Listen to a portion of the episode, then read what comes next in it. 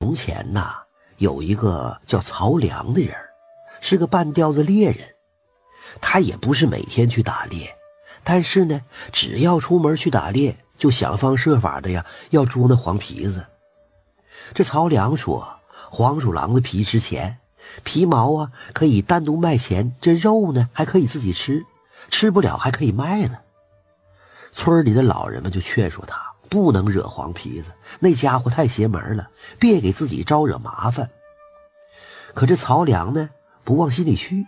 话说这一天呢，他闲着没事儿，特意买了一些烧酒，跑到他们村的王大爷家，他要向王大爷讨教捕捉黄皮子的妙方。这王大爷是个老猎人，妙招多得很。他把这曹良的酒喝了，俗话说呀。吃人的嘴短，拿人的手短呐！这王大爷就把妙招告诉曹良了。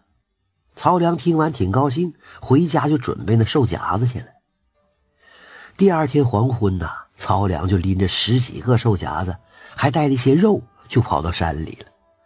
他按照王大爷的方法，在黄皮子经常出没的地方就放下兽夹子，然后呢，他就回家了。第二天一早，这曹良啊就跑到山林里去了。可让他吃惊的是啊，头天晚上布下的那兽夹子全都丢了。哎，这怎么回事啊？谁把这兽夹子偷走了？这是挨千刀的啊！要是让我知道了，非得给他点颜色看看不可。曹良还挺生气。没办法呢，他又买了些兽夹子，当天晚上又给布下去了。可第三天早上啊，曹良再去看的时候，兽夹子又丢了。这兽夹子接连丢，让曹良损失可不小啊。于是啊，他下定决心，这晚上非得要查出来是谁偷的兽夹子。这曹良啊，花了点钱，又买了几个兽夹子，在山林里就布下了。然后呢，他就躲在大树杈上守着，等到夜半三更的时候啊。曹良突然发现，从远处的林子里就走来一个白头发的老翁。这老头啊，弯下身子，自言自语地说：“哎呀，你这个猎人呐，真是执着呀！啊，放这么多兽夹子，害得我家子子孙孙都不敢出来呀！哈哈，我劝你呀，赶紧收手啊，不然可别怪老叟我不客气了。”说完呢。这老头朝着树杈上瞄了一眼，拿着兽夹子走了。曹良一看，吓得不敢下来呀。他知道这老头肯定不是一般人啊。曹良害怕了，赶紧跳下树，撒腿就往家跑。可没过几天呐，曹良又在别的地方布下了兽夹子。第二天一早呢，总算是捉到一只黄皮子了。这个兽夹子打在黄皮子的眼睛上，给他打瞎了。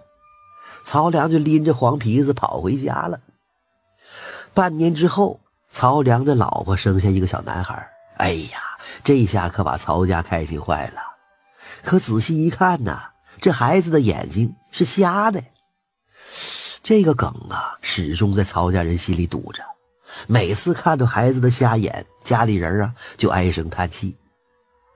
结果，这个小男孩六岁那年跑到河边去玩，一阵风吹过来，孩子就掉到河里了。等被人捞上来呀，身体早就凉透了。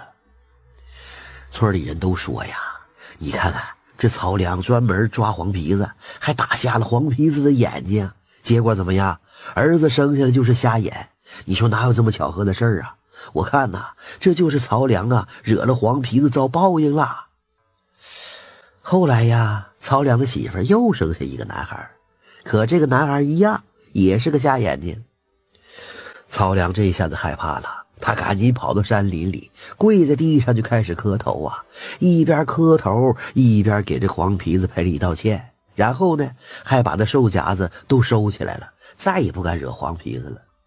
曹良这个儿子虽然是个瞎眼睛，但是却很聪明，一直长大成人。后来呀。也没出过什么祸事村里人都说曹良的悔过态度啊，得到了黄皮子那老仙翁的原谅了，人家这才收手，不再折腾他了。